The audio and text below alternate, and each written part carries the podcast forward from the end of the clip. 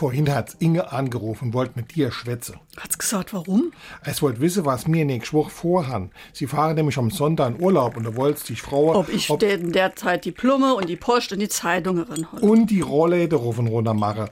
So wie Altsommer, Herbst, Winter, Phasen, Oster und Pfingstferie. Ich mach das gern. Uns Inge, der das für uns auch gern mache. Macht's aber nicht, weil mir gar nicht fortfahre. Für uns hat das noch kein Finger krumm gemacht. Stell dich doch nicht so an, du musst ja nicht machen. Ich mach's doch, ohne viel Aufhebens. SR3. Warum wir so reden. Wie man schwätze. Aufhebens machen bedeutet so viel wie Tamtam, Gedöns, Bohai oder schlicht Geschiss um Ebbes machen. Der Begriff stammt aus dem Mittelalter und zwar von den Fechtkämpfen. Vor einem Duell hoben die beiden Fechter ihre Waffen in einer umständlichen Zeremonie mit vielen Gesten und prahlerischen Worten vom Boden auf. Ziel war es, den Gegner mit dem Aufhebensmachen einzuschüchtern. SR3